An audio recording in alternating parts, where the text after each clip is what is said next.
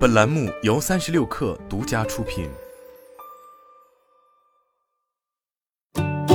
本文来自三十六氪，作者彭苏平。全国性轻交易所有望在上海落地。八月二十六日，上海市发改委官网公布的关于支持中国自由贸易试验区临港新片区氢能产业高质量发展的若干政策提出，将支持国内氢能龙头企业、碳交易专业平台机构等，在临港新片区联合设立统一高效的氢能交易平台，并逐步探索建设全国性氢交易所。上海环境能源交易所原董事长林辉曾介绍。氢能将成为一个新的大宗能源商品，必然会产生相应的贸易体系和交易平台。服务于产业成熟的氢交易平台是氢能产业可持续高质量发展的必要条件。在一次行业大会上，他曾透露，国内的氢交易市场正在酝酿之中，一个是长三角的上海地区，另一个是珠三角的广州地区，他们都有可能成为全球性的绿氢交易中心。三十六氪了解到，今年六月，广州市也发布了相关政策文件。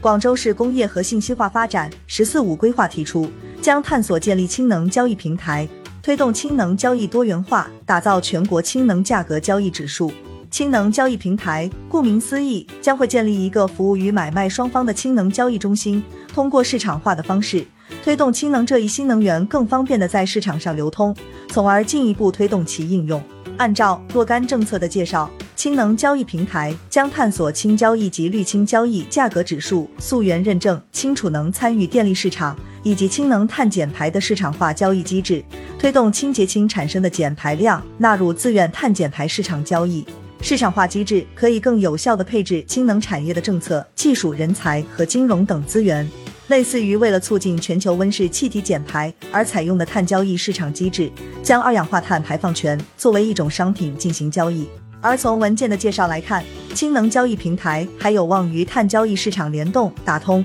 清洁氢气的减排量有望被纳入碳交易体系内。在节能减排的大趋势下，这会在更大程度上推动氢能的开发和利用。当前，氢能产业还处在初步发展的阶段。数据显示，二零二一年国内氢气产量约为三千三百万吨，在终端能源中的占比仍然较低，并且当前制氢方式也主要以化石能源制氢为主。占比达到百分之八十，在节能减排背景下，利用可再生能源发电，通过电解工序制造绿氢是大势所趋。氢能交易平台推出，不但会激励更多氢能产出，而且会推动业界去更多的落地清洁氢气。